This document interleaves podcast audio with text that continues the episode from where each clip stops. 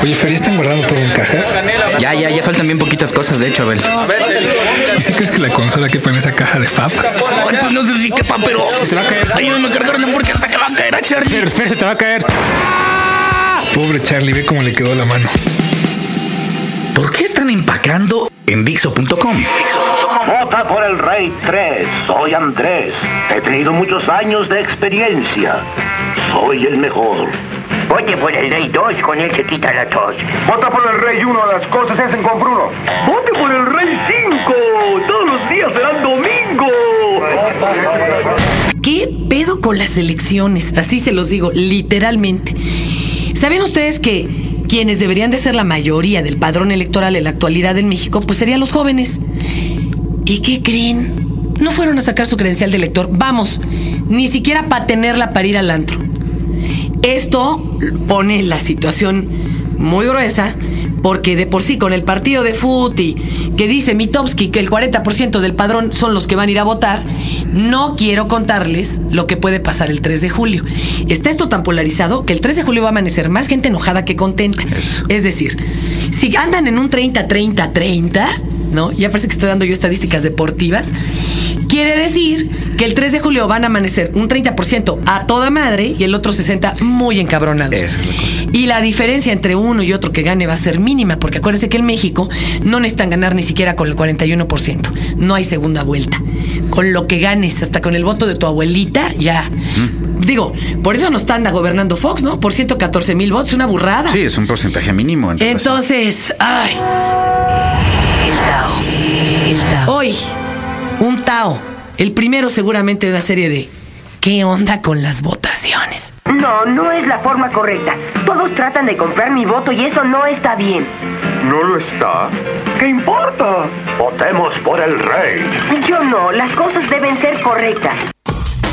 Aquí estábamos hablando hace un ratito, Fernanda y yo. Eduardo Limón, les los dejo con Eduardo. A ver, Muy amables. Tú, que, eres amables. periodista, este, contestatario y grueso. Sí, sí, que has sí. trabajado aquí hace muchos años en Dixo, por cierto. Sí, que hace rato me estaba acordando. Luego en el Universal, eh, sufrió censura con la revista, después ahora editor de MX, que está a todas margaritas.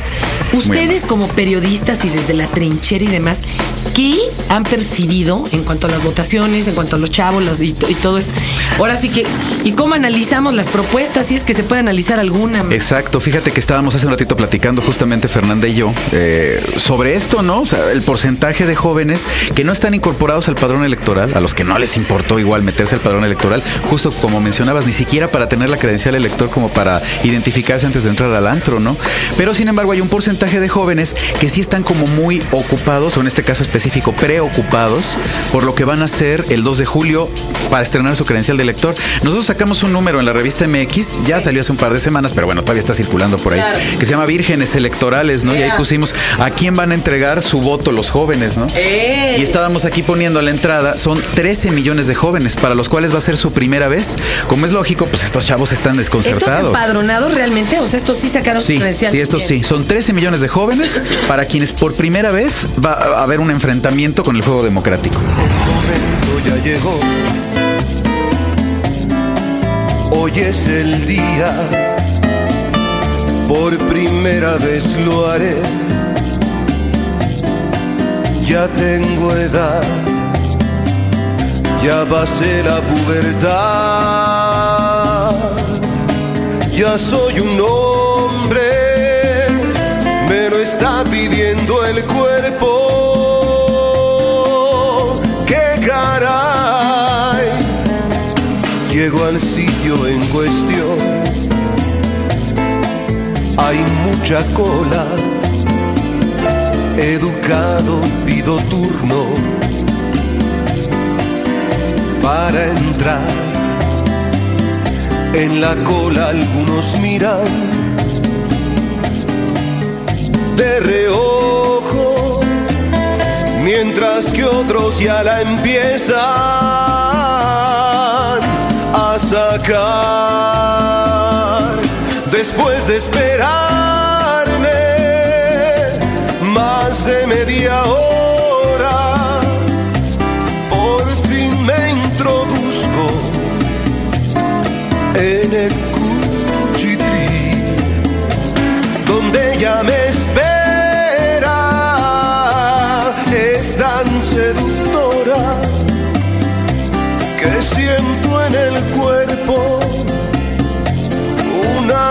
febril, me la busco maldición, no me la encuentro. Ay, por fin salió, será cosa de apuntarla al orificio me preparo a efectuar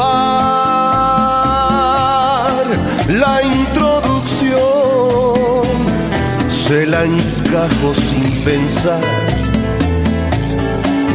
Llega hasta el fondo y así finalmente el acto consumé. En la urna ya metí la papeleta. Ya voté por vez primera. Ya voté. Bueno, son 13 millones de jóvenes que evidentemente se encuentran muy desconcertados, ¿no? Tienen muy claro, en muchos casos, fíjate, y esto es muy interesante y fue algo de lo que arrojó el reportaje que se, que se realizó, tienen muy claro que deben de ir a votar. Yo inclusive conozco, digo, y es un porcentaje minimísimo, eh, un chavo que va a salir de viaje, se va a ir a la India, se va un mes, y cambió la fecha del vuelo para estar aquí el 2 de julio y votar porque él acaba de cumplir 18 años y ya está en la edad. Entonces dice, oye papá, ah, ¿con quién se va a ir, no? Vamos a mover el vuelo, vamos a manejar las cosas, todo, porque yo quiero estar el 2 de julio y quiero votar. Sí hay también ese porcentaje Yo de te chavos. contestaría ¿eh? como Mandoki, ¿eh? Bueno, no, Mandoki nunca había votado hasta ahora, pero Esa- ah, me sí, yo me brinqué varios, ¿eh? Yo me brinqué. Pues sí, sí, sí, la credencial realmente la empecé a usar como hasta los 20 y algo, ¿eh? Fíjate. Y no creas que muy interesada, señores, en ese entonces siempre ganaba el PRI, o sea. Es que es eso, fíjate, exactamente. Muchos chavos no saben, y eso también lo vimos aquí en el reportaje, muchas veces dicen, bueno, si es que a mí me platican que antes era esto que Vargas Llosa definió como la dictadura perfecta, ¿no? O sea, siempre Uy, salen los mismos. con Vargas ¿Te acuerdas? Qué relajo y qué polémica se armó. Claro, bueno. Pero dicen, en mi realidad o en mi circunstancia inmediata, ocurre que lo que me platican, ya no mis papás ni mis hermanos mayores, sino mis amigos, Ajá. es que sí puedo ir a votar y seleccionar al candidato que a mí más me interese, Ah. con posibilidades por primera vez reales de que igual él pegue, ¿no? Y entonces, bueno, ahí estamos. Está el peje, está la oferta de Madras, está la de Calderón, está la de Patricia Mercado. Bueno, pero ¿y cómo fin. lo eliges? O sea, Ese es uno de los Si además me valen madre los periódicos, le entro más al internet, un poco a la tele. Oye, las campañas de los spots es chistosísima, es nomás madrearse uno al otro. Nadie da una propuesta, excepto creo que los tres minutos de Patricia Mercado que algo explican. Eso es, ¿no? exactamente. Y luego, tú ves el día a día en los, en los en noticiarios y las campañas son un stand-up comedy continuo. O sea, es el chistorete Ah. que hizo uno a costa del otro ayer. Exacto, exactamente. Yo no he oído una con números. Y te tienes que meter a las páginas de internet y empezar a leer. Y lo peor del caso es que todos dicen verdades a medias. Por eso es importante, yo creo, dentro de este juego de normalización democrática, para de alguna manera que estamos viviendo ahorita, que los chavos se incorporen más a lo que tiene que ver con la exigencia por parte de ellos de lo que los candidatos tienen que ofrecerles. Porque de repente hay mucho desencanto por parte de un gran sector de población joven que está consciente de que tiene que ir a votar, con el hecho de, bueno, ok, voy a ir a votar, pero por el menos peor no. Yo necesito una propuesta que me enganche. Y ahí es justo lo que tú mencionabas, o sea, cómo elegir al candidato que mejor los represente o que más conecte con sus intereses, ¿no? Yo me acuerdo que yo me eché la primera comunión sin ser católica, nomás porque los vecinos con los que jugaba todos estaban en catecismo, pues yo me les pegué. Eso. Y hubo un cura que nos dijo, para poderse confesar, revisan los siete pecados capitales y los diez mandamientos. Y el que lo hayan roto, pues eso es lo que confiesas. Porque luego empezaba uno, le saqué la lengua a mi mamá, y- ¿no? O sea, Exacto. pura pendejada. ¿Cómo le hace uno para elegir al que te conviene? Yo creo que en este Hay que caso, preguntarse. en principio, yo creo que lo primero es cuáles son mis intereses como ciudadano, ¿no? A como ver, ciudadano chavos, joven. piénsele. Que no me cierren los antros, Exacto. que no quiten las tocadas en el zócalo, que me pongan un pinche deportivo o aunque sea una cancha de fútbol ahí en la esquina porque nos andan atropellando aquí Claro, en la calle. claro. Oye, que, que cambie alguien la pinche ley en el Distrito Federal donde me pueden detener por mi pura apariencia. Exacto. ¿Cómo que porque ando tatuado ya me puede levantar la patrulla? ¿Cómo que me pueden levantar porque estoy jugando foot? Oye, eso tienes que verlo en las propuestas. Sí, aquí le estás pegando al clavo así cañón, ¿Quién Fernández. no me va a empezar a cobrar la universidad que es gratuita? O sea, Eso es, en principio no hay que entrar, de repente aquí nos encontramos en el reportaje a chavos que se iban a índices macroeconómicos, ¿no? Y a circunstancias del yo no Tratado de Libre una chingada de eso y tengo 41. No, y al final muchas veces eso tiene que ver, por supuesto, con el ámbito ciudadano en el que te desenvuelves, pero no es lo básico, no, No, es y lo además central, es porque ¿no? oyes a tus papás, hijo. Exactamente. Y el papá tiene miedo que le quiten la empresa, creen que son Evos Morales. Ándale, o que les van a quitar la casa, y todos estos mails de miedo. Mira, ¿no? yo no, es que le vaya al peje, pero eso de que es un peligro, no, es un peligro para la familia real, porque claro, si gana el peje, sí se va al tambo alguien de esa familia. Exacto, es un peligro para quienes están pagando los anuncios en donde dicen que lo es, ¿no? Mírenlo. Claro. Al final, más bien, al principio, de lo que se trata es de que los chavos tomen en cuenta sus intereses capitales como ciudadanos, como ciudadanos jóvenes, para poder elegir al candidato que mejor eh, hable con respecto a esos intereses, ¿no? Chavos acá pedorros que ven que en su colonia Megapopis ya se volaron un bosque y ahorita ya hay un multifamiliar. Por ejemplo. Sin permiso. Chequen qué candidato no va a permitir eso.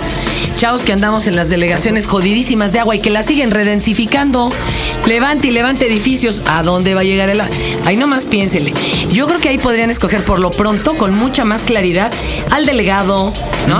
También, al claro. diputado. Sí, esto que estamos hablando así como en como macro. lo que tenemos en- También puede ser Eh. micro. O sea, te tienes que acercar a los candidatos que están para delegados, para senadores, para diputados, en algunos casos para presidentes municipales. O sea, primero ir como de lo menor hacia lo mayor. Ahorita, por supuesto, digo, estamos bombardeados por toda la publicidad que tiene que ver con respecto a los candidatos que van para la mega grande, ¿no? De la presidencia. Es que no hay lana en los, part- en los partidos que Muchas no han robado. veces, claro. No hay lana para la publicidad de los otros. ¿eh? Claro. Sí está cañón. Pero piensen también otra cosa. Lean, pero no verdades a medias. Por ejemplo, Fox sale con una campaña en donde dice, ahora ya hay más computadoras personales en las casas. Sí, güey. Hace 35 años nadie teníamos, ¿verdad? Y no ha sido logro de los últimos seis sexenios. No. El problema es que ahora están más baratas y hay muchas más facilidades para conseguirlas y ya son una necesidad en casa y sin embargo, no hay tantas. Exacto. ¿no? Sí, al final son también es como un 400 pequeño mil. engaño. O sea, no lean verdades a medias. Estas computadoras no están ahí porque se haya elevado el nivel de la población e- económico y demás. Y- Aguas. Exacto. Y sabes, yo agregaría además, Fernanda, hay una cuestión importante que creo también es central o fundamental. El poder de los ciudadanos, el poder de lo que la gente puede hacer por sí misma, organizándose o con base en muchos mecanismos de todo tipo, es mucho más importante que el poder que tú creas que le estás adjudicando a un candidato a la hora en que votas por él. Al final, el candidato es una persona a la que tú estás seleccionando. O sea, es un empleado que va a vivir de un sueldo que tú le vas a otorgar con tus impuestos y que estará colocado allí para servir a tus intereses como ciudadano. Entonces, es muy importante no perder, creo también, ese poder ciudadano, ¿no? Que es parte del juego democrático y que está ahí colocado como un ingrediente central. O sea, Oigan, además, fíjate que a mí me preocupa que hay una como creencia popular que dice que solo votando ejercemos la democracia. No, ¿eh? no. Sí es cierto. Con esta campaña que dice si no votas cállate o algo así, es que se puede prestar, se puede prestar a muchas interpretaciones. Yo sí digo, si no votas, pues tienes poco chance de reclamar, ¿no? El que cae otorga, ¿no? Decían. Sí, sí, sí. Pero, este, es como estar viendo el partido de fútbol, tú echado en tu casa con una chela y diciendo, pinche pendejo, mírala, no se la pasó. Desmárcate. Desmárcate. Güey, si estás tan seguro de lo que sabes que está pasando, ve y vota. Métete a la cancha, güey. Exactamente. ¿No? Dos, el asunto está en que no es la única forma de ejercer la política ni la democracia. Todos nuestros actos diarios son políticos. Darle una mordida al poli es político. Dejar que tumben los 10 árboles de los 12 que había en tu pinche colonia toda de concreto y no hacerla de pedo es política. O sea, te roban y decir, uy, qué huevo ir a levantar la demanda, eso es política. Y de veras, no es ni a organizar marchas, que sí se vale hacerlas y demás, pero hay muchas formas de hacer política. Necesitas de veras un lugar donde jugar foot en tu colonia. Muévete, güey. Ve a la delegación. Ármala de pedo. Que alguien les concede el derecho de hacerlo. O sea, de veras hay muchas formas de hacer política. Tengo un amigo, Víctor Juárez, que lo entrevistaremos aquí próximamente también. Él se la vive haciéndose la de pedo a los que le han levantado edificios en su colonia o a los que han puesto espectaculares en totalmente fuera de la ley en su colonia pedorra. A eso se dedica el señor. ¿Y qué creen? Les ha ganado hasta los hijos de Marta Sagún. Un güey. Uno. O sea, hay muchas formas de hacer política. Entonces, ok, ir y votar está chido, creo que la máxima expresión. Sí, por supuesto. Pero dos, sin que te tengas que andar metiendo en ningún partido político sacando la credencial de trarará de las juventudes partidistas, también puedes hacer política y estos actos cuentan. De veras, luego de andar machando todos vestidos de blanco una vez cada cinco años, ve y levanta un acta cuando alguien te demanda, cuando alguien te, cuando alguien te choca, cuando alguien te roba, aunque te dé hueva. Eso es por forma de hacer política. Ahora, si hay otra bronca, ¿eh? Si vas a anular tu voto, porque esa es la otra, la opción de moda, ¿no? Que de repente también hay mucha gente que lo ha estado manejando. Sí. Hay mucha gente que está manejando. Yo sí alego, si tienes tu credencial de elector, a huevo, ve y preséntate. Si vas a anular tu voto, que sea también por conciencia, no porque te dio hueva leer las propuestas. O porque no fuiste ese día a la casilla, ¿no? No, Que no, qué hueva, ser, no, no. claro. No, pero si tú lo vas a anular y a tacharla, ¿no? Que sí sea porque ninguno te convenció realmente. Te voy a explicar por qué. Sí hace falta que vayas y la taches. En este país, como ya decíamos, no se van a anular las elecciones así, el güey que gane, gane por un voto. Pero por lo menos vas a ver con qué porcentaje ganó. Porque antes te decían, ganó con el 40%. Sí, ¿de cuántos del padrón?